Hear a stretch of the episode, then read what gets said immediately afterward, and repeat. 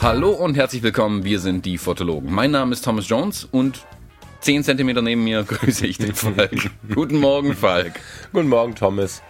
Guten Morgen, Falk. Falk, wir sitzen hier jetzt bei Kaffee, Tee und Gebäck. Kaffee, Hustentee. Genau. Und das Gebäck ist eine blanke Lüge. Genau, gibt kein Gebäck hier. Ähm, vorbei mit Luxus. Nee, äh, ja, wie üblich nach jeder Messe habe ich jetzt eine schlimme, schlimme Erkältung. Ja. Geht es auch immer so? Nee, noch nie, aber ich bin tatsächlich völlig im Eimer. Die haben irgendwie Zug gehabt oder keine Ahnung. Ich, äh, ich bin Schrott, aber wir schaffen das schon irgendwie. Ja, wir kommen da durch. Also ich kenne es ja von früher, wo ich noch auf Messen Dienst hatte. Wenn man halt eine Million Hände schüttelt und eine Million Viren und Bakterien abbekommt, kann man danach eigentlich nur krank sein. Aber das bin ich aus dem Krankenhaus gewohnt. Das kann es eigentlich nicht sein, aber Da gibt es Ah. auch viel mehr Desinfektionsmittel, mit dem man sich duschen kann. kann. Kann. Ja, äh, wir sitzen hier zusammen und wollen miteinander und mit euch ein bisschen über die Fotokina diskutieren. Und der eine oder andere, der die Episode vielleicht ähm, schnell hört, wird jetzt danach noch hinfahren. Mal schauen. Wer schon da war, das wäre total geil, wenn ihr mitdiskutiert.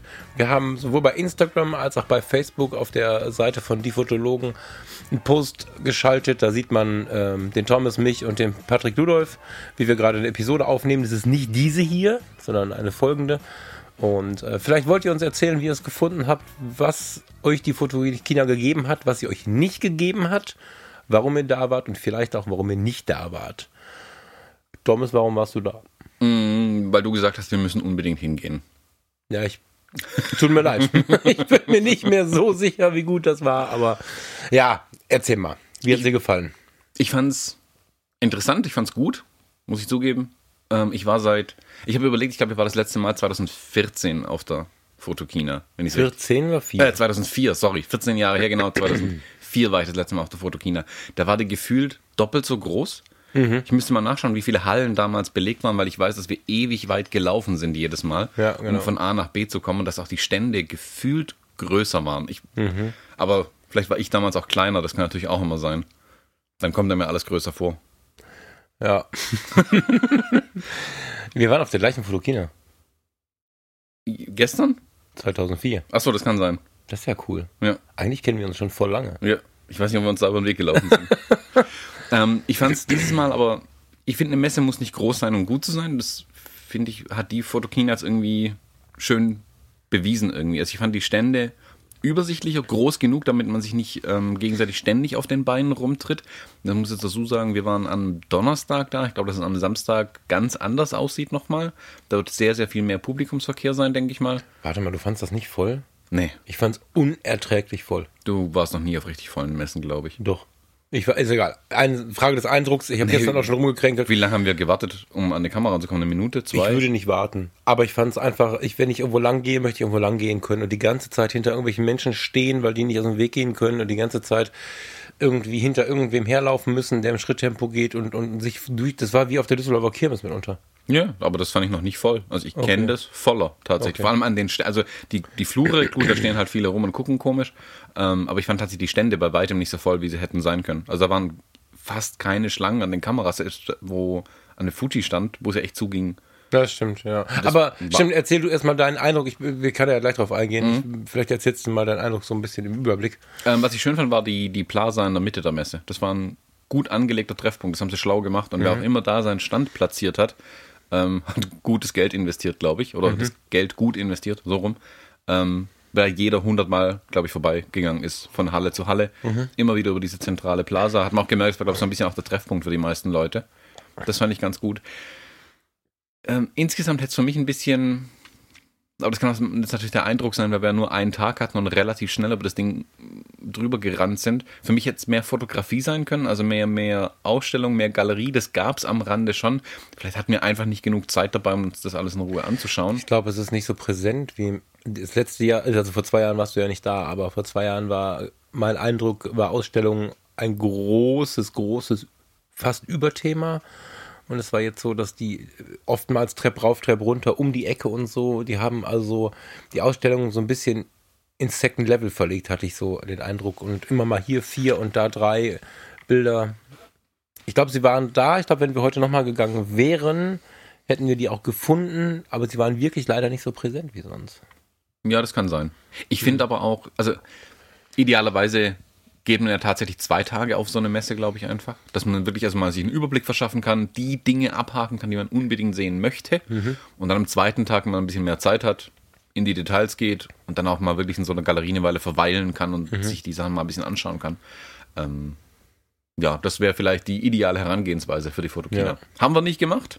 Ja. Wir waren nur einen Tag da. Ähm, mir fällt gerade eine Hörerbitte ein. Also Ja. eine Bitte an die Hörer. Wer noch in die Fotokina geht und das hier hört, der kann vielleicht mir oder unter dem Post für alle ein Foto machen. Und zwar, wenn du über den Plaza gehst, kommst du geradeaus in den Gang zwischen, um Himmels Willen, Halle 1 und 4 oder so. Weißt du, was ich meine? Das müsste Halle 4 und 2 sein. Also wenn du ganz geradeaus gehst, kommst du ja in diesen Mhm. Durchgang. In dem Durchgang gibt es äh, eine Galerie von so einem Fotowettbewerb vom Deutschen Verband der Fotografie oder der Fotografen heißt er, glaube ich. Und direkt vor Kopf läuft man auf eine Fotografin zu, die einen äh, Mann in ihrem Alltag fotografiert hat. Ähm, das wird schon viele, viele werden wissen, worum es geht. Ähm, wenn ihr mir davon ein Foto machen könntet, wäre ich total glücklich, weil ich sowohl den Namen von der Fotografin als auch von diesem Mann als auch von der Fotoserie vergessen habe und das tatsächlich so beeindruckend war, dass ich es mir gerne noch mal in Ruhe anschauen möchte. Weißt du, was ich meine? Ja, ich habe die Bilder sogar noch im Kopf. naja, genau. Ähm, also wenn, wenn ihr über den Plaza gegangen seid, immer geradeaus, geradeaus, geradeaus und dann direkt zur Tür wieder reinkommt, ist gegenüber eine kleine Ausstellung vom, vom äh, DVF und da ist eins der Präsentationen sind acht oder neun Bilder von einer Fotografin, die einen Nachbarn porträtiert hat in ihrem Alltag. Also wenn, wenn ihr mir das bringen könntet, wäre das mega, weil das war für mich tatsächlich fotografisch oder, oder an Fotoarbeiten das Beeindruckendste, muss ich sagen.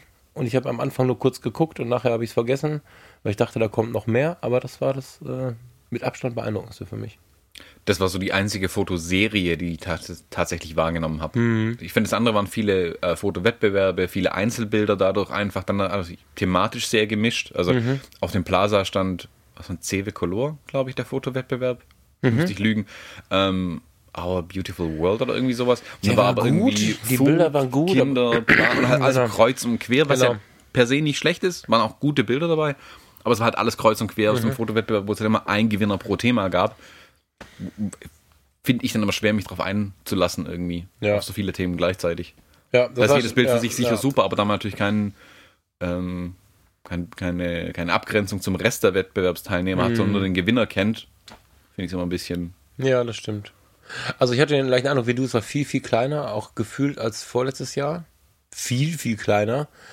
Ähm, was mich ein bisschen enttäuscht hat, ich habe gedacht, das ist aber jetzt meine eigene Erwartungshaltung, ne? Also, hm, dass Leica diese Halle 1 jetzt auf alle Ewigkeit sich so auf die Fahne geschrieben hätte. Ähm, die Halle 1 2016 bestand aus, also ein Statement war das wirklich, ne? Leica mietet die Halle 1 und nennt die Halle 1 das Wesentliche und ähm, packt sie voll mit Fotos und einem, einem Vortragseck, einem relativ großen Vortragseck. Das war so die Halle, wo du in diesem ganzen Messetrubel, den ich gestern ziemlich schlimm fand, also ich fand es sehr laut, sehr wuselig. Und Halle 1 war im letzten Jahr echt so eine Ruhezone, da bist du reingekommen, sehr dunkle, abgesetzte Farben, bisschen wie der Canon stand dieses Jahr, können wir gleich nochmal drauf eingehen.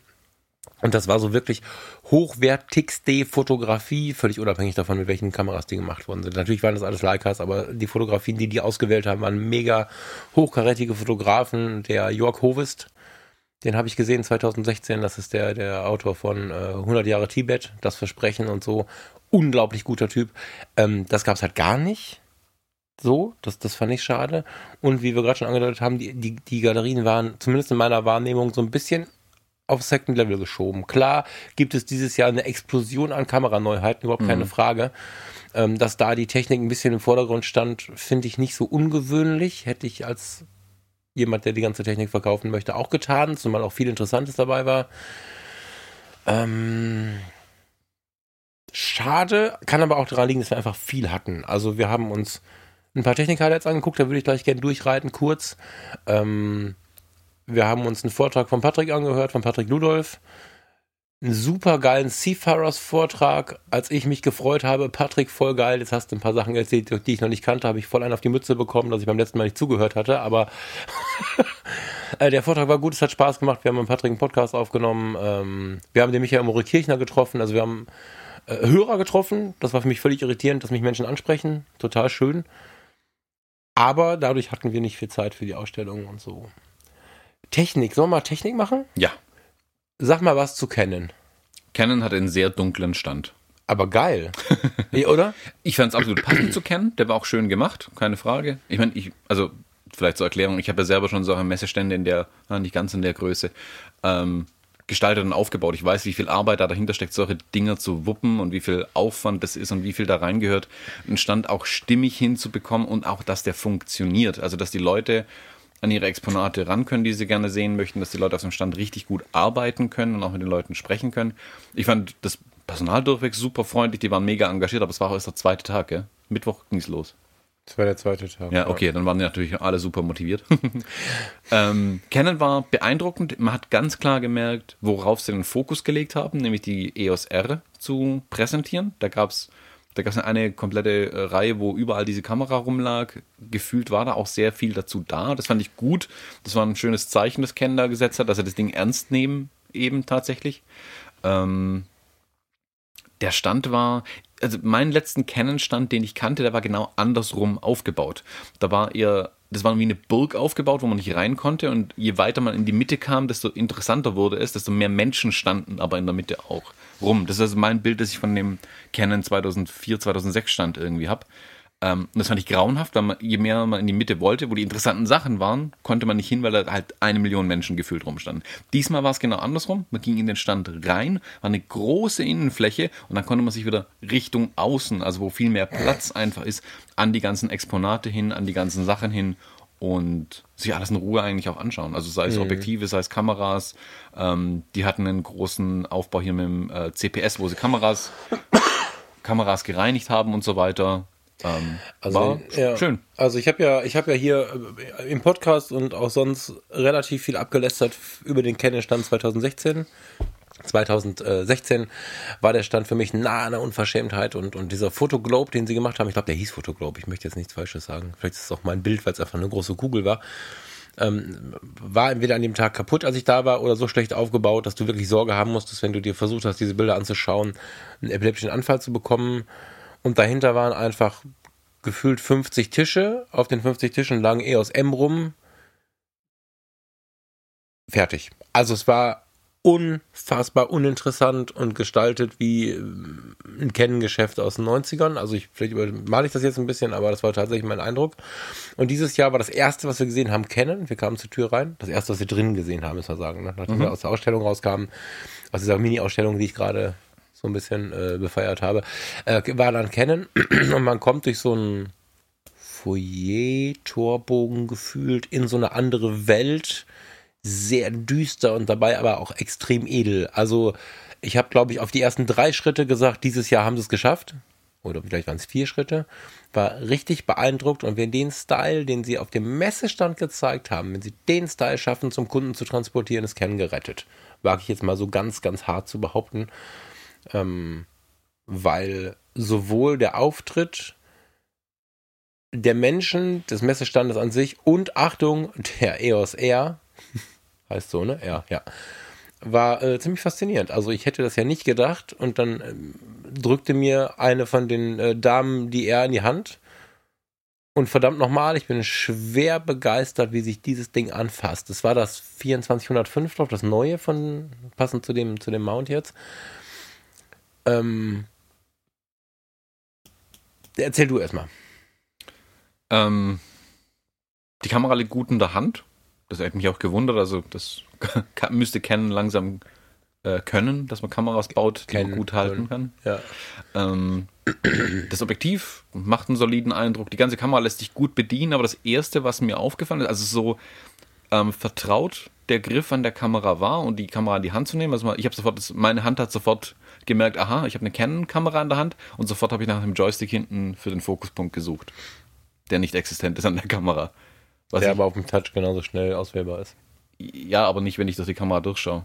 Das stimmt. Also wenn ich durchschaue, will ich hinten am, am Daumen diesen Joystick haben, um den Fokuspunkt zu verstellen. Mhm. Der fehlt da, der fehlt aber auch wie an der 6D.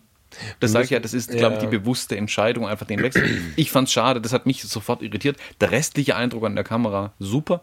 Das, der, Opt, äh, der elektronische Sucher ist der Hammer. Ja. Der ist riesig und wirklich, was ich von vielen anderen gehört habe, man hat den Eindruck, durch einen Spiegel durchzuschauen. Also unglaublich gut. Äh, Und was man dazu sagen muss, wir sind jetzt technisch noch nicht so in die Tiefe gegangen. Wir wissen beide, glaube ich, nicht, ob die Touchbar eine Fokuswahl hat. Die Also- Touchbar? Nee.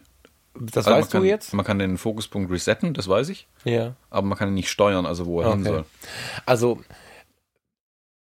ich hatte, ich habe ja relativ viel mich beschwert, dass Canon im Jahr 2013 irgendwann aufgehört hat, irgendwie zu existieren und dann einfach nur das, was bis dahin war, weiter zu verkaufen irgendwie. Und jetzt ist was passiert, was ich nicht vermutet habe. Als ich die EOS R in der Hand hatte, fühlte ich mich plötzlich in 2021. Also diese Kamera wirkte auf mich oder gefühlt war sie das fortschrittlichste, was ich in den letzten Jahren in den Händen hielt. Also die wirkte nicht wie aktuell, sondern wie eine, ich hätte eher gedacht, das wäre so eine Studie, weil sie auch optisch, das kommt auf den Fotos überhaupt nicht rüber, finde ich. Ich, ich. ich hätte sie nicht erkannt, als ich sie in der Hand hatte, anhand der Fotos. Ich finde, das, das ganze, das ganze Auftreten äh, wirkt hinten nicht zuletzt durch die Touchbar, durch den unglaublich guten Touchscreen, durch, die, durch das faszinierende äh, Sucherbild und so unglaublich fortschrittlich. Sie ist mir nach wie vor viel zu riesig, aber das ist ähm, Fakt für die Porträtarbeiten habe ich neben einer anderen Kamera, die gleich noch kommt, ähm, schon gedacht, mit dem Ding könnte ich nochmal warm werden. Auf einer Hochzeit würde ich, glaube ich, nicht mit ihr rumlaufen oder wenn, dann nur als eine von zwei Kameras, weil zwei von der, von der Größe will ich nie wieder um den Hals haben. Ich habe mir den Rücken gebrochen dabei in den letzten Jahren, aber weil, man muss ehrlicherweise sagen, so viel kleiner ist sie jetzt nicht. Fandest du? Ich fand die sehr klein. Also ich habe Ja. zuletzt mal eine 5D in der Hand gehabt und die ist riesig da dagegen. Ich komme von der 6D, ja, die ist ein bisschen kleiner. Also ich fand es Ja. halt weniger, weit weniger tief einfach. Also genau, sie ist weit weniger Spiegelgehäuse tief. fehlt Genau, halt. sie ist weit weniger tief. Ähm, die Optik vorne drauf war riesig. ja, die war ultra riesig, das stimmt, ja. Das stimmt. Also für ein Blende 4 Objektiv fand ich das Ding sehr, sehr groß.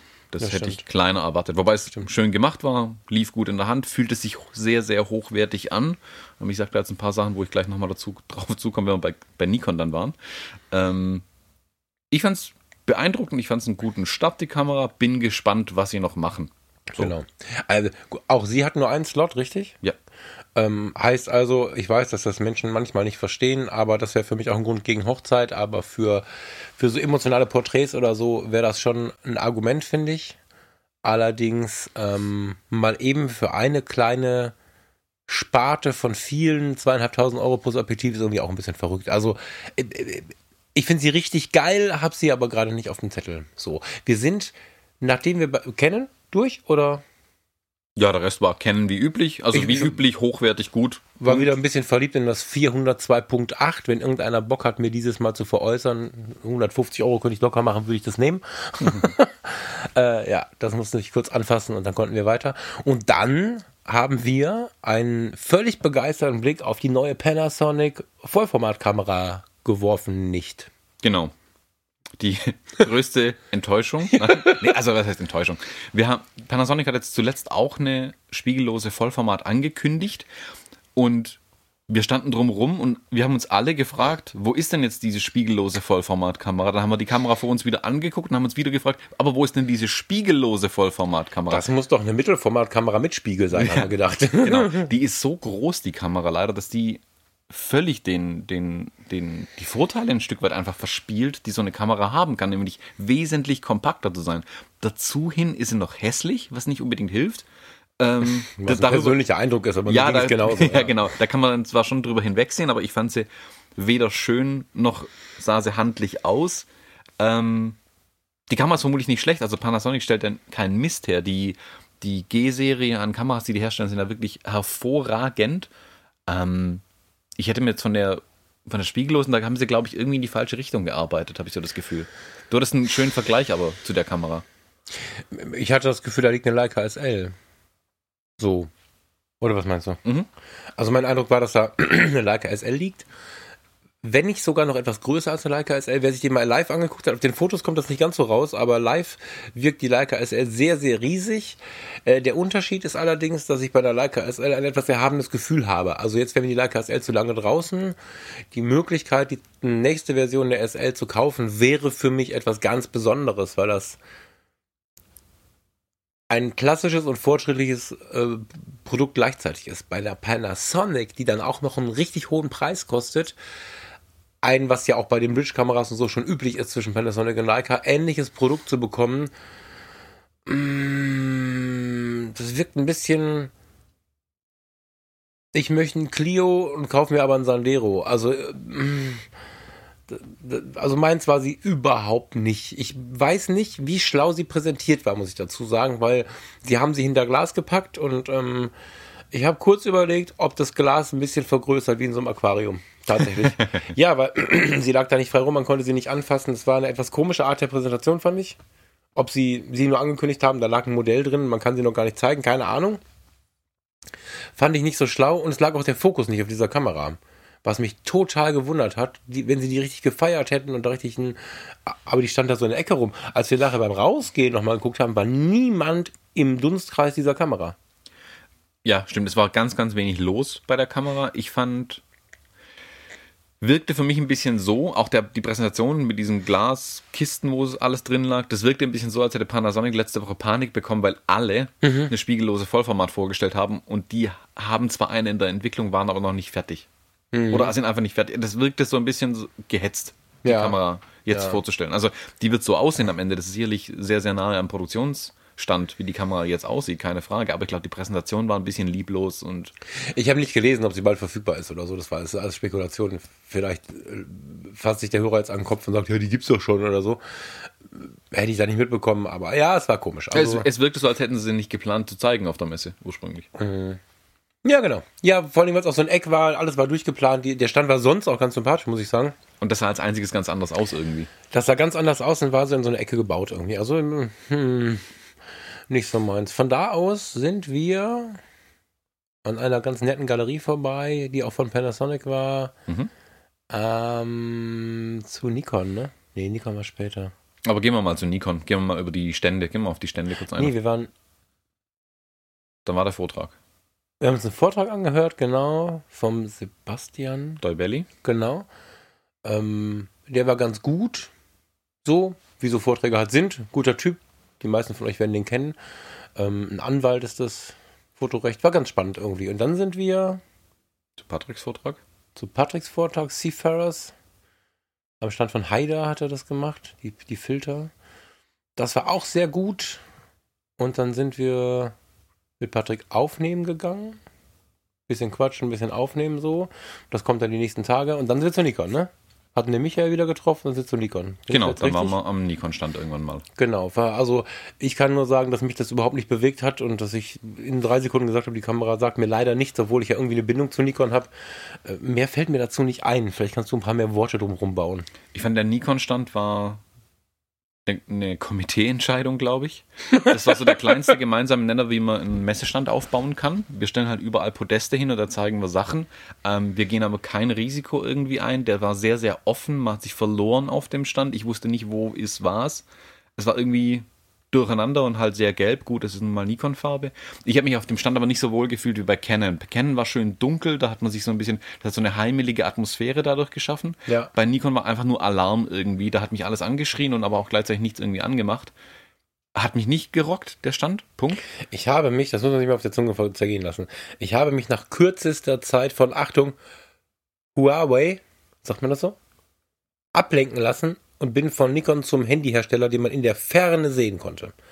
Das muss mal einer schaffen. Mhm. Also, dass, dass du während da die neue Nikon Vollformat spiegellos liegt, die du vielleicht selber nicht haben möchtest, aber wo du trotzdem wissen möchtest, wie sie so drauf ist. Immerhin hast du einen Fotopodcast und so. Gehst du mal hin, guckst du mal über die Schultern, zack, Huawei. Mhm. Und schon habe ich mir das Pro 20 angeguckt. P20 Pro heißt es, ne? Und ich habe am Ende Nettozeit Fotozeit. Viel mehr Zeit mit dem Handy in der Hand verbracht als bei Nikon. Mhm. Ja. Ich habe mir die, die Nikon Z angeschaut. die Z7 war das in dem Fall, die sie mhm. da liegen hatten.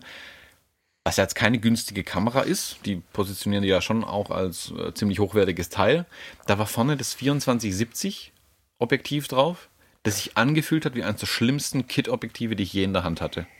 Das sind die alten EFS-Kit-Objektive von Canon, fühlten sich fast hochwertiger an wie dieses Ding. Das fand ich ganz, ganz schrecklich. Das hat der Kamera keinen Dienst getan, wirklich nicht, also keinen Gefallen getan. Ich fand die Kamera an sich, die ist auf Bildern wesentlich hübscher. Mhm. Irgendwie. Mhm. Mir gefallen nach wie vor die Bilder nicht, die Canon-Kameras, äh, die Nikon-Kameras produzieren. Ich weiß nicht, was es ist, dass die, die Bilder, so wie sie aus der Kamera kommen, mich nicht rocken. Ich finde die Farben noch immer komisch. Ich glaube mittlerweile, ich habe einfach einen Knick in der Optik irgendwie und ich kann Nikon-Bilder nicht richtig sehen oder so. Für mich fehlt da immer irgendwas, für mich sind immer die Hauttöne komisch. Ich finde es immer eigenartig. Vielleicht war auch das Licht an dem Stand komisch, das kann auch sein, keine Ahnung. Das hat mich nicht so begeistert. Die Kamera sonst, die hat hinten einen Joystick, um den, um den Fokuspunkt zu wählen, das fand ich gut. Mhm. Mm, macht auch einen guten Eindruck. Der Sucher ist nicht schlecht. Gut, gut. Aber ich muss sagen, der, der Gesamteindruck war irgendwie getrübt tatsächlich durch das Objektiv. Ich habe daneben dann noch das andere, ah, was ist es denn, das 50mm 1.4 kurz in der Hand gehabt. Auch da, das fühlte sich nicht wirklich, das ist bestimmt ein hochwertiges Objektiv. Es fühlte sich aber nicht so hochwertig an. Haben Sie es versucht, ich habe es ja jetzt, ich hab, bin so schnell weg, ich kann gar nicht richtig mitreden, aber die Frage, die mir kommt, ist, haben Sie es versucht leicht zu bauen, um den Vorteil von spiegellos darzustellen oder was war nicht hochwertig? Ja, das kann sein. Also ich finde halt, zum Beispiel das Canon-Objektiv hat sich einfach hochwertig angefühlt. Es lag in der Hand, da hat er was. Es hat aber auch vier Kilo gewogen. Es war schwerer, aber es, es fühlte sich so an, als könnte ich damit fotografieren, als würde es auch einen Fotografie-Alltag überleben. Also mhm. Stabilität, Eindruck, wie die Haptik, wie fasst mhm. sich das an, wie dreht sich das Ding. Bei dem Nikon das 2470, wenn man das gedreht hat, da hat man eigentlich schon das Gefühl gehabt, das knirscht jetzt, weil Sand drin ist bald. Man muss mhm. jetzt auch so komisch ausfahren erstmal, damit es überhaupt funktioniert, um auf die, also man dreht den Tubus erstmal ein bisschen raus, dann erst geht die Kamera tatsächlich an, dann ist man auf 24 mm, dann dreht man immer weiter, weiter, bis man auf 70 kommt und man muss das Objektiv am Ende wieder einfahren und es wirkt halt wie so eine Kompaktkamera von vor zehn Jahren irgendwie. Mhm. Also ich fand das total eigenartig irgendwie. Das hat, also das hat echt mich nicht so. gerockt. Bevor wir äh, jetzt mal eben kurz mal ein bisschen provokative Worte, bevor wir gleich wieder angeschrien werden, weil wir irgendeine Marke nicht mögen oder mögen, das sind persönliche Eindrücke, ja? Ja. Das ist kein Urteil, was jetzt weit über die Welt geht. Das ist das Urteil, was wir für uns uns erschaffen haben. Und äh, das sind unsere Eindrücke, ja. Also wir haben ja nach wie vor eine gewisse Sympathie für, glaube ich, all diese Firmen, über die wir gesprochen haben. Firmenentscheidungen müssen aber nicht immer so sein, dass das sie uns gefallen. Also nicht wieder uns anschreien, bitte. Wir hatten neulich das Erlebnis, dass äh, dass das ein bisschen nach hinten losgegangen ist, dass wir unsere Meinung geteilt, geteilt haben. Das werden wir aber weiter tun. So, das ist Bestandteil von unserem Podcast. Äh, Nikon war nicht so unsers. Also ich bin sehr schnell gegangen. Thomas hatte wenigstens die Energie, sich ein bisschen tiefer zu beschäftigen. Ich fand den Restumstand boah, wenig inspirierend irgendwie. Hat mich nicht so gewuppt. Wir sind danach dann noch an seinem riesigen Roboteraufbau vorbeigegangen, mhm. ähm, wo irgendwie Roboter den Fotografen jetzt die Jobs wegnehmen oder so. Ich weiß nicht so genau, was das soll. Das lief aber auch nicht die Demonstration. Ich weiß nicht, was sie da gemacht haben. Doch, doch, doch, das sind diese, das sind, das ist, nein, das war, das sind diese, diese neuen Szene-Roboter. Das ist jetzt auch gar nicht so ungewöhnlich oder so. Die gibt es auch schon ein bisschen länger, nur das war jetzt die, die Turbo-Riesen-Version davon. Du kannst einfach gewisse Schwenks einprogrammieren und äh, kannst diese Schwenks quasi immer gleich fahren, sodass du, wenn du ähm, Schauspieler zum Beispiel am Set eine Szene spielen lässt und musst sie fünf, sechs Mal wiederholen, dass du nicht zwei Faktoren hast, die die Sache ständig versauen können, sondern der Schauspieler muss quasi mit der Kamera agieren, die aber immer den gleichen Move macht, sodass dann nicht, wenn der Schauspieler endlich richtig geil die Szene gespielt hat, der Kameramann gestolpert ist. Mhm. Das ist sicherlich das könnte man so formulieren, wie du es gerade getan hast. Ich finde es super. Das ist der Zahn der Zeit und wenn der Kameramann das Ding bedienen kann, ist auch super. Und es wird ja noch lange nicht für jede Szene funktionieren. Und gerade im Bereich Cinema ist es ja nicht möglich, zu statisch zu werden. Zumindest im Moment noch nicht. Das heißt, du wirst immer auch die freie Hand haben wollen und so. Und ich weiß, dass als die ersten Schienensysteme kamen, selbst da wurde ja schon diskutiert, was mit den Kameraleuten so wird und so. Das war eher ein Spaß, keine Sorge. Achso, das klang gerade tatsächlich ernst. Okay, Entschuldigung. Nein, nein. Nein, also ich fand das Ding ganz spannend. Äh, was aber vorher, ich wollte es tatsächlich mal kurz thematisieren, bevor wir bei diesem äh, Roboter waren. Ich fand es spannend, dass ein Handyhersteller da war. Viele haben darüber abgelästert wie irre. Ich fand das interessant. Zeichen der Zeit, würde ich sagen. Zeichen der Zeit, genau. Jetzt war es natürlich neben dem Leica-Stand wegen Huawei, Huawei, ich kann das nicht aussprechen, Huawei. Huawei. Huawei. Ähm, ja, die Kooperation mit Leica laufen hat.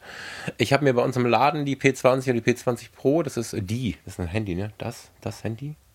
Das P20 Pro, ja, so, ne?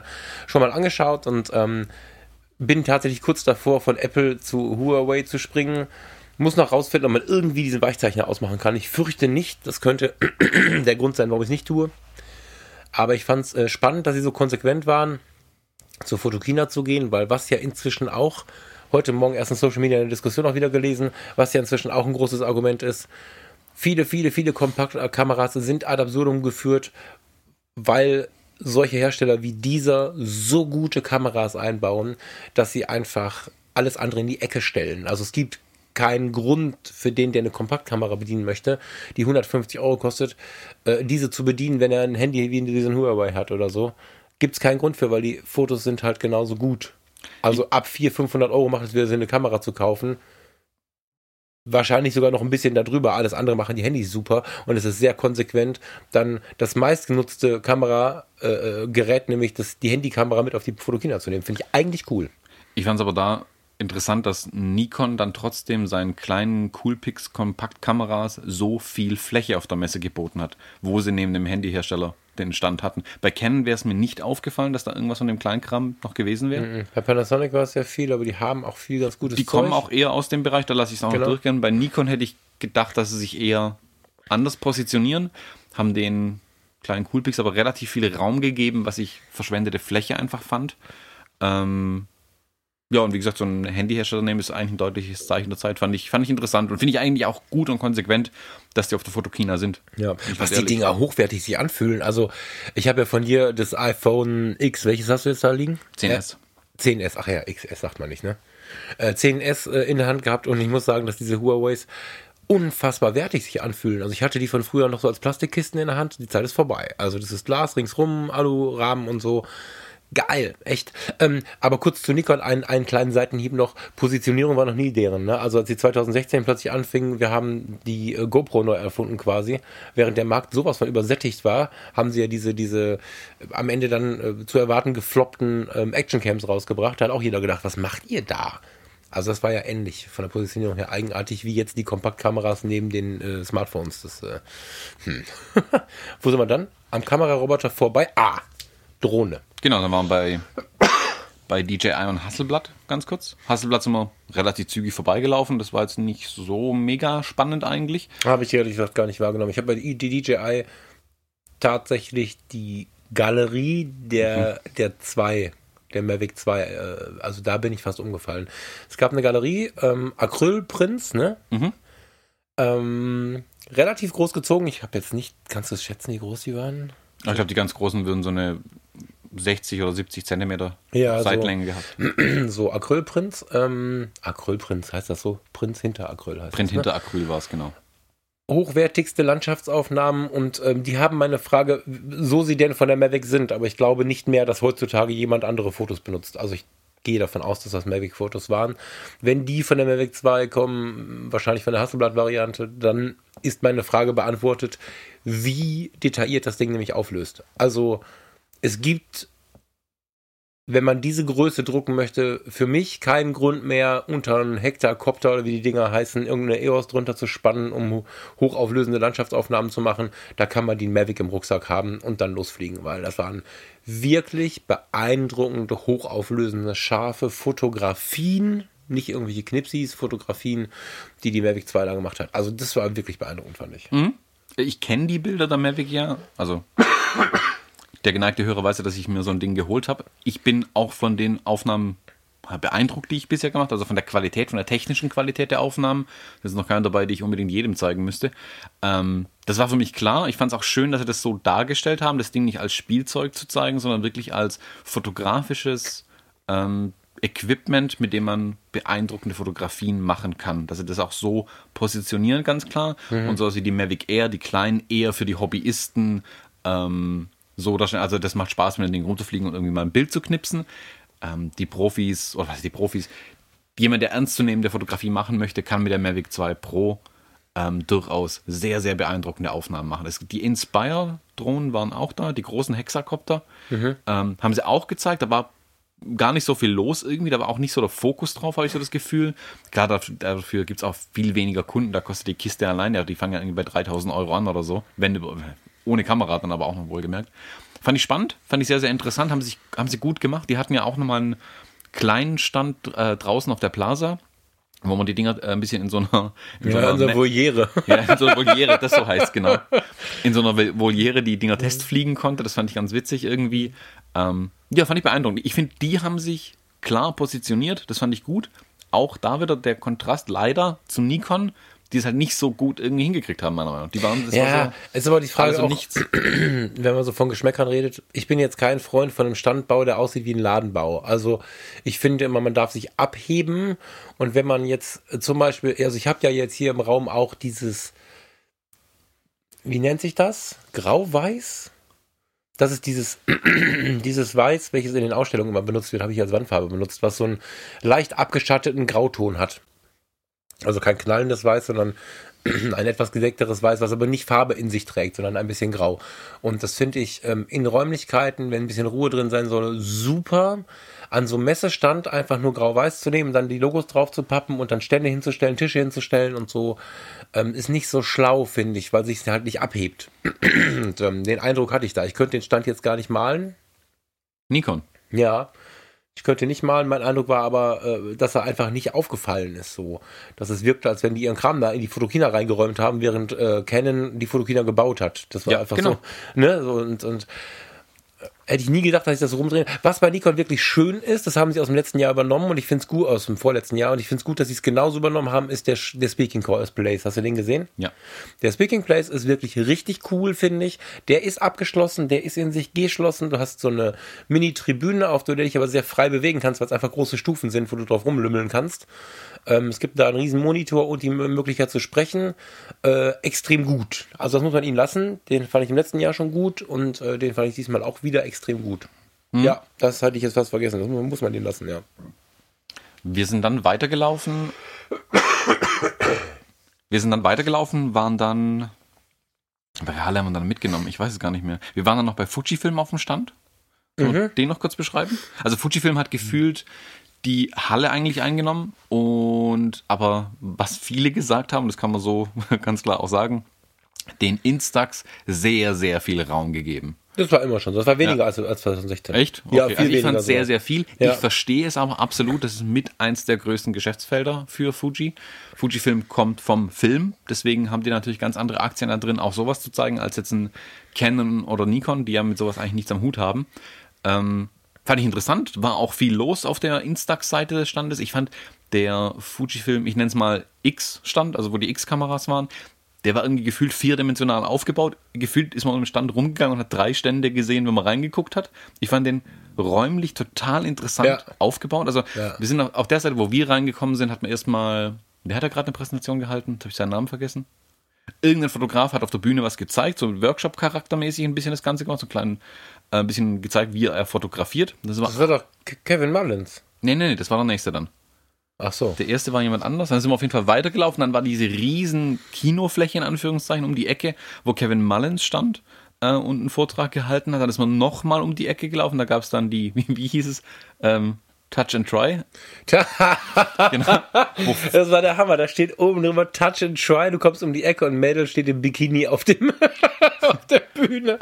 Lass das mal kurz ein bisschen. Äh, das muss man, glaube ich, ein bisschen erklären, weil das fand ich mit am spannendsten. Also den, den Teil fand ich am spannendsten, weil du hattest eine riesige Ladentheke als L. Hinter der Ladentheke standen nicht Verkäufer, sondern ausschließlich Ex-Fotografer. Ähm, Eugen Kamerov. Mhm Kamarenov. Ich muss mit dem, ich hake immer mit dem Nachnamen leider. Hast du was da? Oder? Ich habe seine Karte noch. Kamenev. Kamenev, genau. Äh, habe ich äh, wieder getroffen quasi. Das war der, der mich bei Fotokoch vor einigen Jahren das erste Mal für Fuji äh, inspiriert hat. Ähm, ein total netter Ex-Fotografer, der auch super geile Workshops übrigens gibt. Ich habe ich überlege gerade, ob ich das mal machen soll. Äh, mit dem habe ich, äh, kam ich ins Gespräch, habe ich ein bisschen gequatscht, während ähm, Thomas die äh, GFX 50R in der Hand hatte, müssen wir gleich noch ein bisschen genauer drauf eingehen. Du hattest also vorher sowas wie eine Ladentheke, wo ich unzählige Kameras drauf lagen und aber auch trotzdem genug Platz war, dass ich zum Beispiel mit dem Eugen quatsche und über seine Workshops und Kram. Und hinter der Theke war eine Bühne und hinter dieser Bühne war dieses große, dieser Naturhintergrund, dieser Mooshintergrund, der also relativ, der hat nicht so viel, wie soll man sagen, Show gestohlen. Es war zwar interessant, weil es war halt dieses, dieses, diese lebenden Wände so. Dazwischen stand dann Fuji X irgendwie. Und weil du ja neben den Gesprächen mit den X-Fotografern dort Ex-Fotografern, ne, ähm, die Kameras testen konntest, hatten sie dann auf der Bühne verschiedenstes Personal, was dann da irgendwie sich präsentiert hat. Witzig war halt, dass, dass das erste, was ich gesehen habe, war Touch and Try und dann rennt da so ein Mädchen in Bikini rum. Hm. Ja, Bikini hatte niemand an, das muss man schon sagen. Der, so ein Fauxpas leisten sie sich, glaube ich, nicht nochmal. Äh, ja, was war das denn? Badeanzug? Irgendwie war sie aber Nö, schon... da war eine Turnerin. Ja? Ja, mal eine Turnerin in so einem. Turneranzug. Die war relativ schnell wieder weg, die habe ich nicht so viel wahrgenommen. Dann äh, kam Das Model von dem Vortrag von der anderen Seite wieder rüber. Die hatte aber ganz normale Klamotten an. Also normale Klamotten, Model-Klamotten, nennen wir es Ja, mal ja, so. genau. Und dann kam, die war ein bisschen aufgeregt, ist da rum, die Turnerin, nee, genau, ich meinte die Turnerin, hast du Mhm. recht, ja, die ist da rumgeturbt, das war so ein bisschen wuselig. Dann kamen zwei Models auf die Bühne, die aber tatsächlich in aller Ruhe sich hingestellt haben, sich haben porträtieren lassen, das war, das war in sich ruhend, sehr sympathisch. Äh, dann kamen zwei Jungs, die Fußball gespielt haben, also auch sehr abwechslungsreich. Und da zwei Jungs hinzustellen, die gegenseitig Fußball spielen, fand ich auch irgendwie, ja, um gewisse Funktionen zu testen, einfach ganz cool und gleichzeitig nettes Entertainment.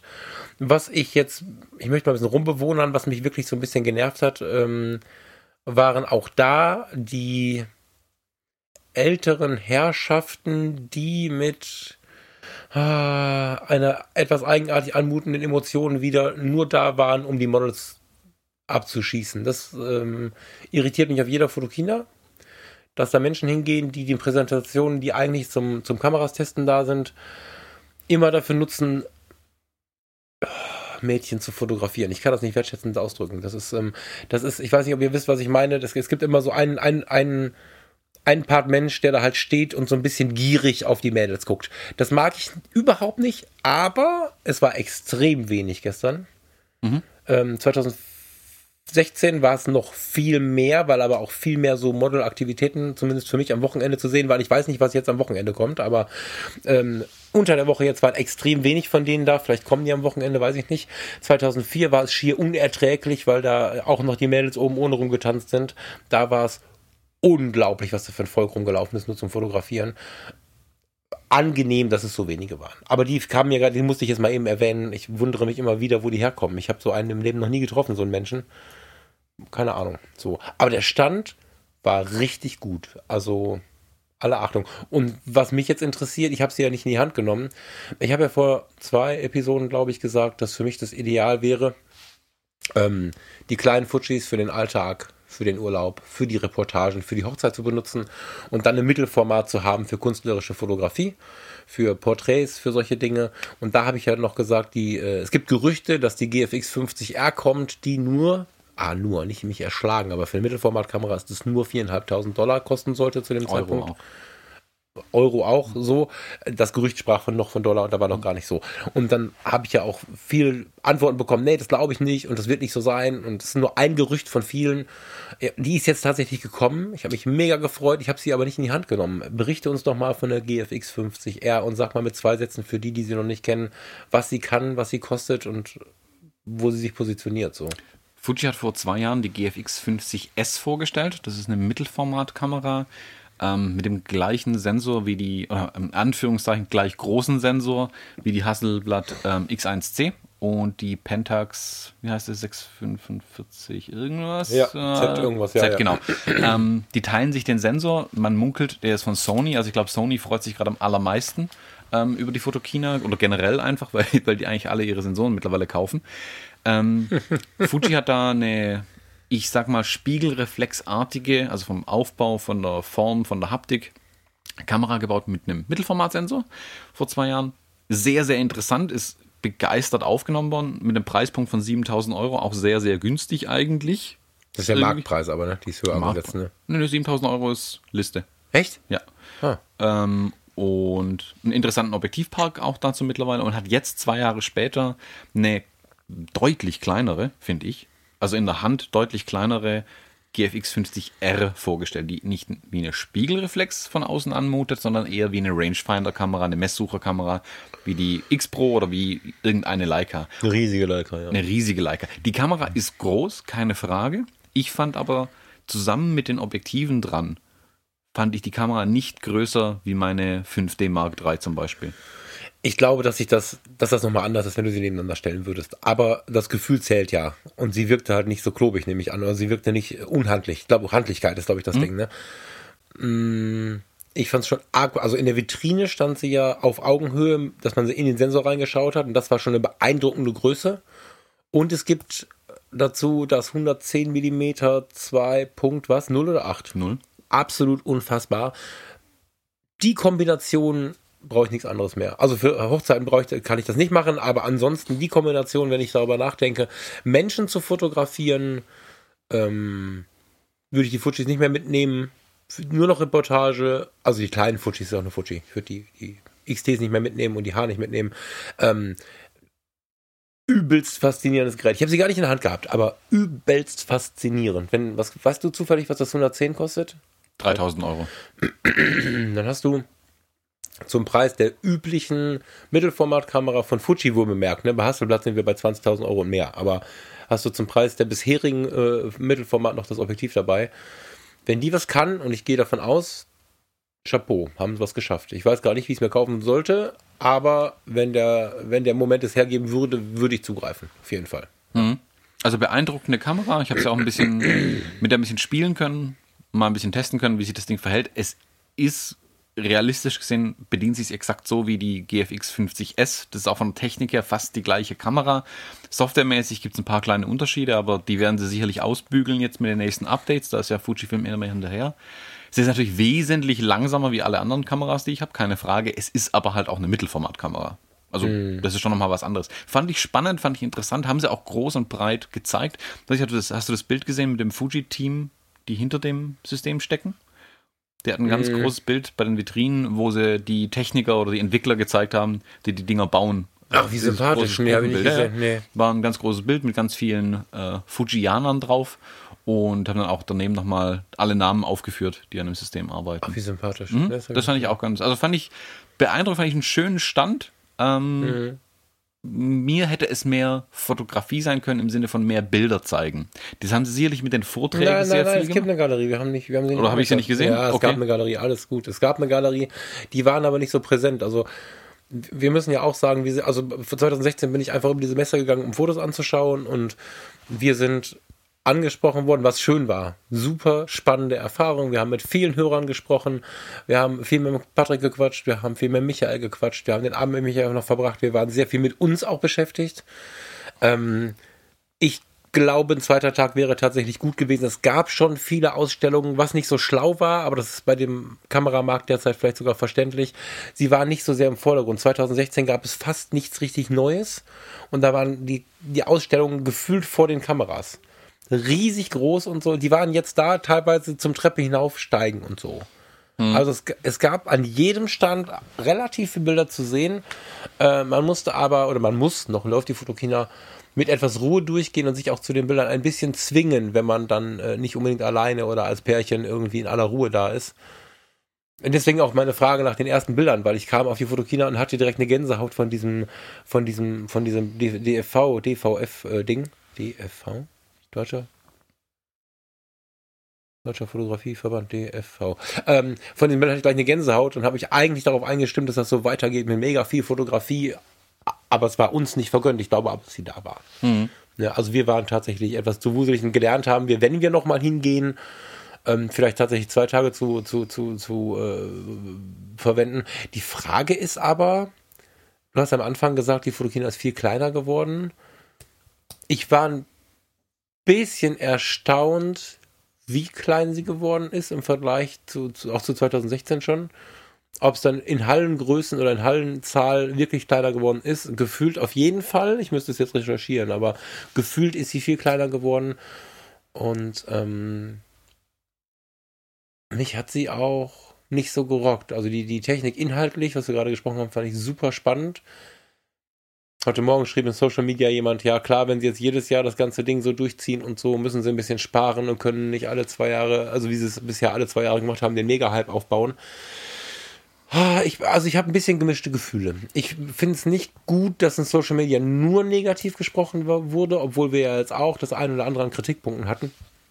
weil es bleibt die Weltmesse der Fotografie, dass die Zeit sich verändert und dass auch, wie heute Morgen äh, geschrieben wurde, das Internet eine große, einen großen Anteil auch sicherlich übernimmt, weil einfach viel Transport von Informationen einfach ums Internet auch passieren. Die Welten verlagern sich dahingehend eigentlich auch.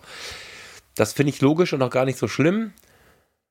Es hat mich auch nicht so gerockt wie immer, aber ich möchte im Zahn der Zeit oder im, im Zeichen der Zeit sagen, es war echt auch nicht nur schlecht. Also wenn wir mal irgendwie davon ausgehen, dass nicht alles sein muss wie vorgestern, sondern die Dinge sich auch verändern dürfen, war es eine geile Messe. So ist nicht.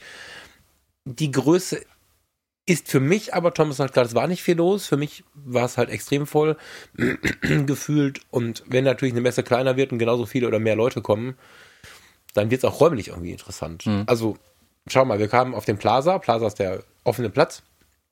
Und haben überlegt, wo können wir denn jetzt ein bisschen quatschen was trinken und irgendwann auch mal einen Podcast aufnehmen. Das war einfach nicht möglich.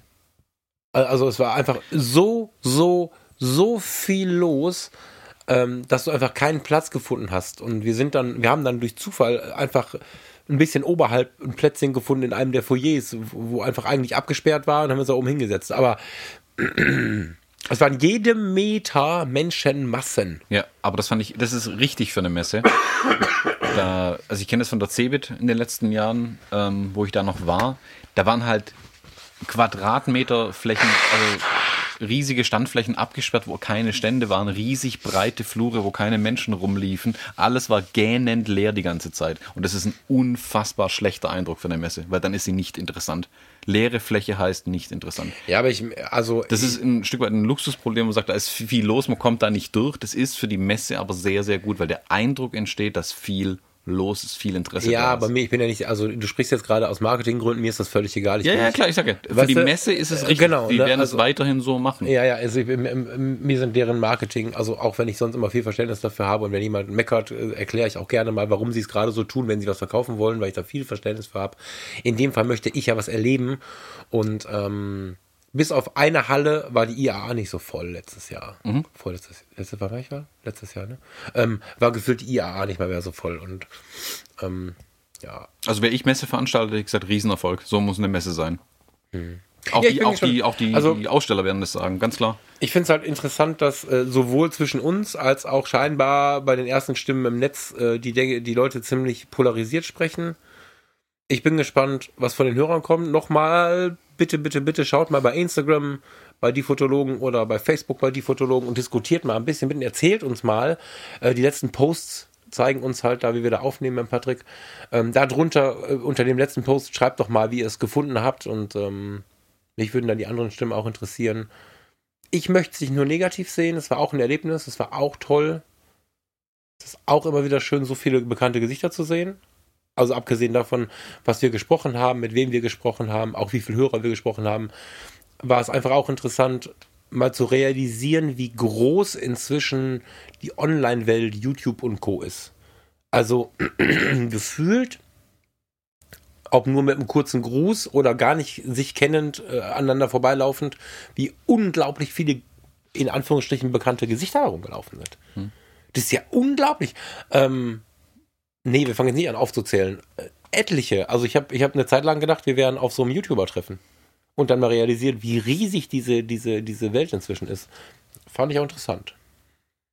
Ja, was ich ein bisschen bedenklich sehe tatsächlich bei der Fotokina ist, wir beim Rauslaufen weiß gar nicht, wo wir entlang gelatscht sind. Auf jeden Fall haben wir am Ende äh, dann die Schilder gesehen, die schon die nächste Fotokina ankündigen, was normal ist bei den Messen, dass der nächste Termin bekannt ist. Aber die nächste Fotokina ist im Mai 2019. Das war ja klar, ja. Das ist ein großer Diskussionspunkt, ja. Das, was ich überhaupt nicht verstehe. Also Doch, ich, kann ich dir erklären. Das ist, ähm, die wollen halt den Termin besetzen. Sie mussten sich überlegen, wie machen wir es jetzt? Sie wollten äh, irgendwarum nicht länger warten. Ab 2018, aus welchen Gründen auch immer, muss die Fotokina jährlich sein. Das ist eine Entscheidung. Ähm, es war aber auch klar, dass der Termin nicht mehr im ähm, ja, September auch, sein soll. Okay. Der war aber jetzt fix, auch mhm. mit den Herstellern, mit allen besprochen, ja, ja, was, weil die gesamten Produktentwicklungen und der ganze Kram ja danach äh, funktionieren, das muss man einfach so ehrlich sagen. Oftmals sich daran orientieren, nicht, nicht damit durch funktionieren, aber sich daran orientieren. Und ähm, sie wollen aber in den Frühsommer. Ja, das ist ja auch okay. und dadurch Früh ergibt sich jetzt einmal so ein kurzer Wechsel. Ich hätte den langen Wechsel genommen, wenn ich die wäre. Weil keiner der Hersteller und der Aussteller wird. Wie, will, wie willst du das machen? Drei Jahre. Nee, Mai 2020, anderthalb Jahre warten.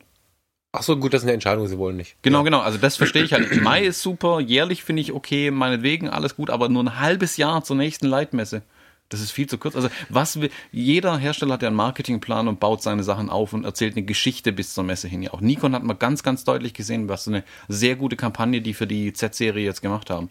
Was erzählen die in einem halben Jahr Neues? Was ja. kann in einem halben Jahr Neues Also es wird nicht wieder sein, in einem halben Jahr stellen nicht wieder vier Hersteller gleichzeitig neue Vollformat-Spiegellosysteme vor. Darum geht es ja bei der Fotokina auch eigentlich gar nicht. Die Hersteller haben aber das Problem, was erzählen sie auf der Messe? Ich kann mir jetzt schon vorstellen, wie seit einem halben Jahr die Leute in den Marketingabteilungen sitzen und sich die Haare rausreißen, weil sie nicht wissen, welche Message sie auf der Messe transportieren Also ich habe Fotokina immer wieder auch gesehen, wenn nichts los war, wenn es keine großen Vorstellungen war, dann lag der Fokus auf der Fotografie, auf dem, auf dem Markenbild und so. Sehe ich weniger kritisch, nein. Das kann halt nach hinten losgehen, das könnte dann eine leere Messe Komm mal werden. bitte aus der Marketingabteilung raus. Ja, ja, aber nee, ich, ich sehe es von der Herstellerseite aus. Ja. Das, führt, das hat bei der CeBIT damals dazu geführt, dass Firmen wie Microsoft dann irgendwann gesagt haben, wir gehen da nicht mehr hin. Ja, aber wir sind gerade nicht Hersteller. Wir sind nee, die, nee, nee, klar. Aber das ist ja für uns dann als Besucher am Ende schlecht, wenn dann nächstes Jahr dann Hersteller sagen, ah, wir nehmen das nicht mehr so für Auf voll. Auf gar keinen Fall ist die Weltmesse, die haben die Wahl nicht. Die haben die Wahl nicht und es ist so, äh, das behaupte ich jetzt einfach mal, die haben die ich Wahl nicht und ich habe viele Fotokinas, Fotokinas erlebt, wo einfach wirklich nichts los war, was die Entwicklung anging. Und sie haben immer dann den Fokus, sie haben ihre Kameras gezeigt, gemacht und getan. Und dann lag der Fokus auf Fotografie, auf ihre Fotografen. Schlaue Wahl inzwischen, Ex-Photographer, Sony, wie heißen sie? Professionals oder was? Wie heißen mhm. die, weiß ich gar nicht. Also, dass jeder jetzt so seine eigene Heldenriege hat, irgendwie sie dann dahin zu stellen und, und da groß und, und nee, Fotokina funktioniert nicht nur durch neue Technik, lange nicht mehr. Das nee, war früher so. Es geht nicht nur um die Technik, um alles, die gesamte, die Geschichte, die erzählt werden will auf so einer Messe. Also ja, dafür gibt es einfach genug Fotos. Also ich glaube, dazu, ich meine, jetzt hast du 2004 die letzte gesehen, was in den letzten Jahren als großer Wandel immer schon beschrieben war, war die Tatsache, dass es nicht mehr die Messe ist, die zwingend die neuen Innovationen zeigt, sondern dass sie viel mehr ins inhaltliche Vermitteln ging. Also das, was du quasi vermisst hast. Du hast gesagt, das war dir ein wenig zu wenig Fotografie. Das ist eigentlich der neue Style der Messe. Wir haben gestern nicht hinschauen können. Ich glaube, es ist nur unser kleines Bild. Ähm, 2016 zum Beispiel war das das lauteste Bild, die Fotografie darzustellen. Und ich glaube, das, das reicht völlig aus für eine gute Fotokina, was ich, wo ich gespannt bin, wo ich dachte, dass es jetzt so weitergeht. Ähm, vielleicht auch nur unser kleiner Eindruck, weil wir nicht viel Zeit hatten. Ich habe lange nicht so viele YouTuber und sowas gesehen mit eigenen Ständen. Also ich weiß nicht, ob der Jaworski zum Beispiel noch einen eigenen Stand hatte. Der hat sich nachher sehr über die Fotokina Standgebühren beschwert. Ähm, da hätte ich es für der Fotokina schlau gefunden, wenn es denn so ist, ähm, denen ein bisschen entgegenzukommen, weil das war eine Riesenentwicklung, dass die Stände hatten. Dass die also nicht nur hier, da und dort gesprochen haben, sondern dass Jaworskis ungewaschener Pickup einfach in der Halle stand und du da mit ihm quatschen konntest und so. Ähm, dem mehr Raum zu geben, war eine große Chance. Ich glaube, dass es am Wochenende jetzt noch mal ein bisschen mehr wird. Ich glaube, dass da auch viel mehr Leute auf den Bühnen sprechen werden, die die jungen, neuen, modernen YouTuber, Instagrammer und so ansprechen. Irgendwie, ich habe ein paar Dinge gesehen, die ich mir gerne angeschaut hätte. Das passte nicht rein. German Romers hätte ich gern gesehen. Das ist ja so ein Instagram-Label ähm, von, von jungen Reisefotografen und so. Da habe ich mich ein bisschen gewundert, aber das kann auch der Donnerstag gewesen sein, wo ja eher Fachpublikum am Start ist. Als am Samstag und am Sonntag. Also was da jetzt kommt, was heute passiert und was morgen und übermorgen passiert, kann ganz anders sich anfühlen, als das, was wir erlebt haben. Aber ich glaube, ich glaube, ich sehe das nicht so negativ. Die, vielleicht ist im Mai nicht so viel mit Besuchern, das kann natürlich sein. Die wird sich aber einspielen. Und wenn sie die Hallengröße halten, wie sie jetzt sind, haben und ein bisschen geiles Marketing machen, dann kriegen sie die auch wieder voll. Da mache ich mir keine Sorgen. Mhm. Ich habe die Systems halt so sterben sehen. Deswegen, deswegen Wen hast du sterben sehen? Die Systems-Messe in München. Was ist das? Kennt kein Mensch. IT-Messe. Wow. Ja, gut. Ja.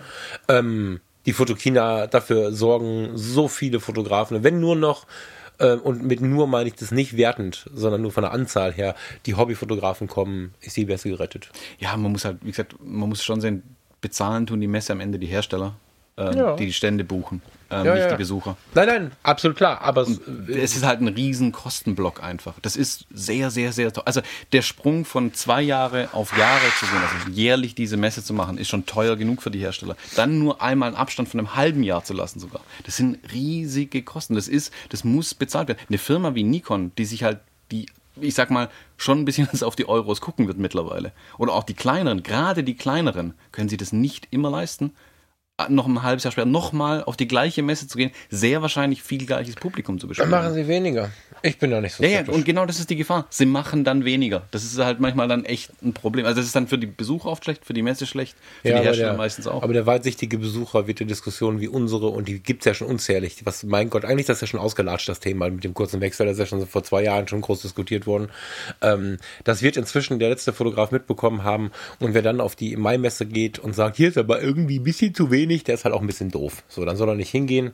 Ähm, ich glaube, dass die im Rahmen ihrer Möglichkeiten, die so Hersteller dann haben, wird sie gut werden. Entweder die Hersteller investieren fett oder sie gehen tatsächlich auf so einen Sparkurs. Nichtsdestotrotz trifft man alle Fotobekanntheiten. Es ist communitymäßig mega und weg von denen, die man von YouTube und Co. kennt. Ähm, haben sich, ich habe unzählige Leute, die sich von Workshops kannten, die sich aus dem Job kannten, einfach gesehen, wie sie sich umarmt haben, gefreut haben, gequatscht haben, gelacht haben. Ähm, du hast auch ein paar Business-Kollegen getroffen. Es war eine richtig, also selbst ohne jeden Stand hätte sich die Veranstaltung schon gelohnt und aus dem Grund bin ich mir sicher, dass die Fotokina an so einem Scheiß nicht untergeht. Und sie wird, also, weißt du, das, ich möchte ihm gar nicht so viel Raum geben, weil, weil wir dann einfach nur beschallen, dass dann die Besucher anfangen, das Gleiche zu diskutieren, um am besten deswegen nicht mehr hinzugehen. Ich glaube, dass es sich lohnen wird, hinzugehen, so oder so.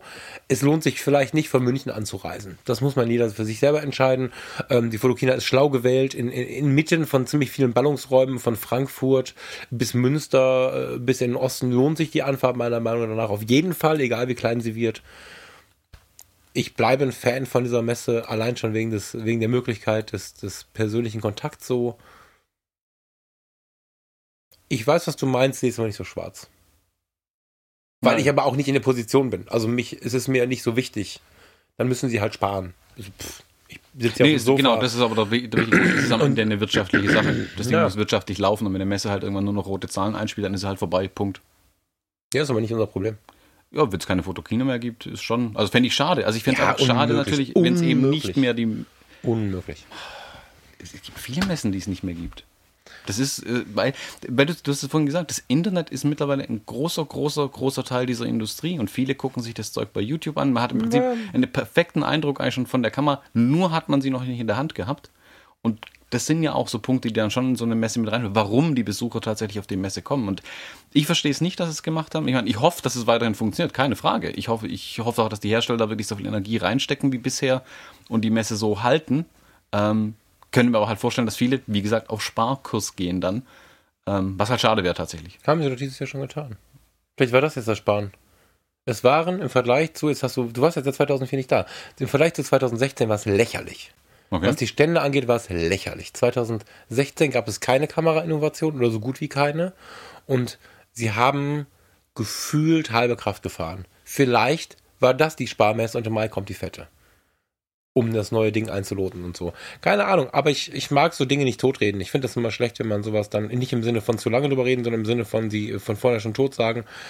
Das, das, das ist nicht meins irgendwie, deswegen ähm, halte ich da gerade so dagegen. Ähm, gab es irgendwas, was noch herausgestochen hat für dich? So irgendwo noch ein Punkt, der fernab von den großen Themen irgendwie aufgefallen ist?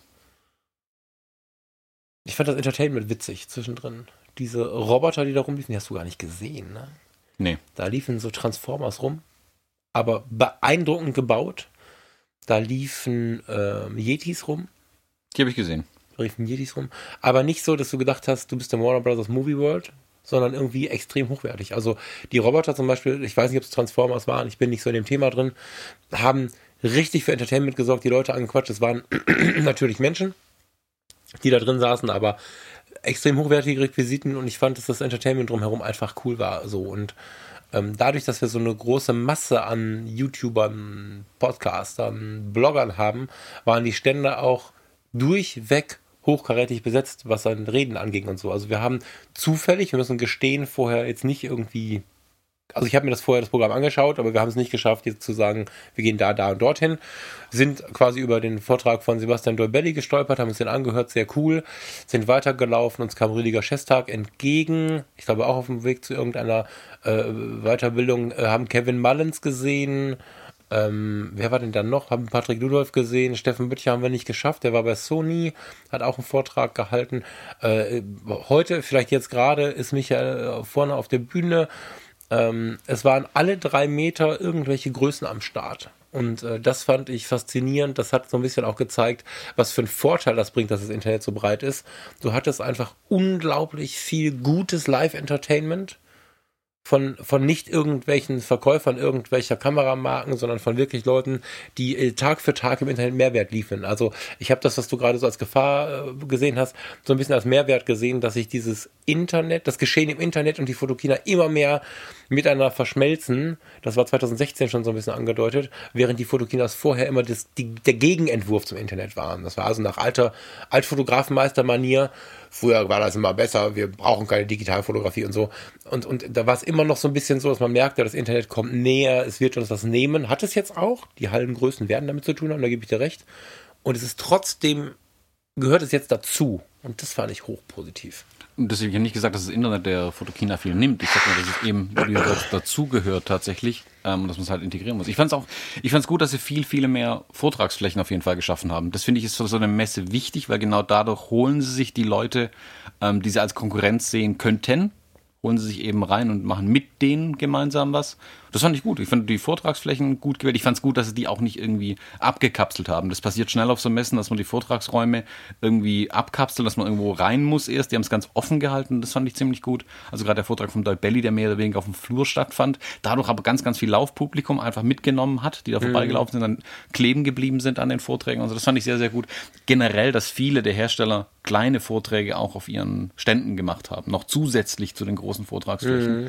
Ähm, fand ich also gerade Haida zum Beispiel mit, ähm, die hatten, glaube sechs oder acht Fotografen insgesamt, die Vorträge gemacht haben. Dann, ich habe gar nicht geguckt, hast du es gesehen? Mhm, da war, eine, war, war, eine Wand mit anderen Fotografen, die, die Namen kriege ich jetzt das nicht stimmt, zusammen, stimmt, aber ja, ja. Ähm, unter anderem, wie gesagt, Patricks Vortrag da. Das fand ich gut, fand ich sehr, sehr interessant, dass sie die da reinziehen. Das macht, also sie nutzen es jetzt, anstatt es zu verteufeln. Das machen sie schon richtig auf jeden Fall. Ja. Ähm, wir sind dann irgendwann gegangen. Äh, ich möchte noch kurz was fragen, also ich, oder was sagen. Ähm, ich verstehe nicht so richtig die laschen Sicherheitsbedingungen, muss ich sagen. Ich finde, dass wir inzwischen, ohne schwarz malen zu wollen, in der Welt angekommen sind, wo bei so einer Veranstaltung der Rucksack kontrolliert gehört, Ausrufezeichen. Das ist eine Weltmesse mit unglaublich vielen Besuchern nach wie vor. Ähm, nur weil ich cool auf so einen Typen zugehe und sage, hey, was willst du denn sehen? Und er mich angrenzt und sagt, lass mal reingucken und ich ihm aus Witz drei Zentimeter Einblick in meinen Rucksack gebe und er sagt, nee, ist cool. Und alles in meinem Rucksack ist nochmal einzeln verpackt. Und es hat einfach niemand, ich hätte 10 Kilo TNT da äh, äh, reinbringen können. Und er äh, grinst mich an und sagt, alles cool, schönen Tag. Ja, ich meine, war ja persönlich wahrscheinlich nett gemeint, aber in seiner Funktion völlig versagt. Und du, nur weil du so einen Bart hast, wie du ihn hast, musst da eine halbe Stunde deinen Rucksack auseinanderbauen. Das ist so unglaublich am Ziel vorbeigegangen. Am Ende sind wir durch irgendwelche offenstehenden Tore rausgegangen, äh, weit weg von irgendwelchen Eingängen. Ähm, also da muss ich sagen, IAA tausendmal professioneller. Ähm, da war ich schon ein bisschen enttäuscht. Das würde ich fast als Aufruf werten. Also das fand ich wirklich schlimm. Das ist was, worüber man eigentlich reden müsste. Ich überlege auch dazu eine E-Mail zu schreiben, äh, die wahrscheinlich verhallen wird, wie das immer so ist bei solchen E-Mails. Aber ähm, das fand ich nahezu verantwortungslos so. Ähm, zumal ich das öfter, ich bin, ich musste ja warten, weil du so lange durchsucht worden bist. ähm, ich habe es bei einigen gesehen, dass dann die Leute mehr oder weniger durchgewunken worden sind mit riesigen Kamerarucksäcken. Ähm, fand ich nicht witzig. Ähm, das wollte ich noch sagen. Hast du dazu was zu sagen? Oder? Hm, hatte ich nicht anders erwartet, wenn ich ehrlich bin. Ja, du hattest das schon so gesagt, als ich mich dann am Stand so ein bisschen, äh, beziehungsweise am Eingang schon so ein bisschen gewundert habe das hat mich geschockt, dass das heute nicht funktioniert. Also das, das fand ich krass. Also da bin ich mal gespannt, wenn dann mal irgendwo was passiert, was dazu gesagt wird. Ähm, ja. Ähm, und als kleinen Tipp, wer noch hingeht bis Sonntagabend, wir sind gestern aus Versehen da gewesen. Es war überhaupt nicht geplant. Wir sind mit, mit, mit, dem, äh, mit Michael, Farina, Thomas und ich sind dann abends noch was essen gegangen und haben überlegt, wo gehen wir jetzt hin? Ja, und dann äh, haben wir gedacht, naja gut, äh, der Michael hat sein Airbnb in der Nähe vom Kölner Dom und das ist auch der Platz, wo man einfach hingeht, wenn man abends da noch was essen möchte und nicht so oft da ist.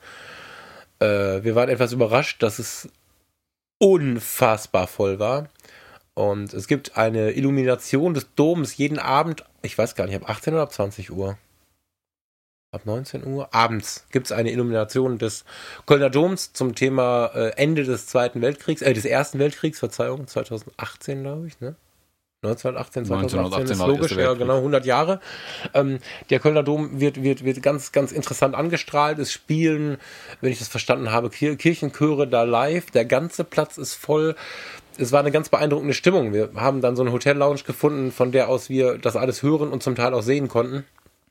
Also wer auf die Fotokina geht, heute da ist, die nächsten Tage da ist, äh, ein Gang in die Innenstadt. Es ist zwar voll, aber wir haben gut und bequemen Parkplatz bekommen. Es scheinen viele mit öffentlichen Verkehrsmitteln zu kommen. Wir waren im Parkhaus am Dom, das kann man so sagen, das ist ganz schnell zu finden. Dann kommt man, wenn man den Ausgang rausgeht, auf der Domplatte raus. Ähm, das ist ein Tipp, der nach der Fotokina sich wirklich lohnt. Wir sind eine halbe Stunde vor Schließung gegangen, sodass wir mit dem Auto gut aus dem Parkhaus kamen, gut ins Parkhaus im Dom da reingekommen sind, haben gegessen in so einem Brauhaus und dann nochmal so ein bisschen da zum Dom hin. Das hatte was. Also so friedensbewegungsmäßig war da irgendwie relativ viel los. Das als Tipp für den Ende des Abends tatsächlich. Das fand ich sehr schön. Hm? So. Ja, ja, kann man empfehlen. Gut. Und nun? Das war's? Das war's. Der Thomas muss jetzt nach Hause fahren und ich muss jetzt was essen. Genau. Und wir sehen uns auf der nächsten Fotokina. Im Mai ja schon wieder. Dis diskutiert mal mit uns, wie es ihr so fandet. Und äh, ja, wir freuen uns auf eure Hinweise. Ganz wichtig noch, bis Sonntag kann man noch eine Karte für den Fotologen Campus kaufen.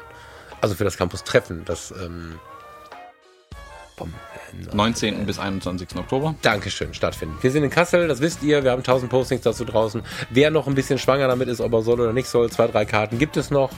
Und am Sonntagabend machen wir die Kiste zu, dann gibt es nichts mehr zu kaufen, dann geben wir dem Hotel Bescheid, äh, dem Hostel Bescheid, äh, wann, wie, wo wir mit welchen Leuten anreisen und dann ist auch nichts mehr nachbuchbar. Also wer möchte, der muss es jetzt tun. Genau. Schönes Wochenende allerseits. Tschüss. Tschüss.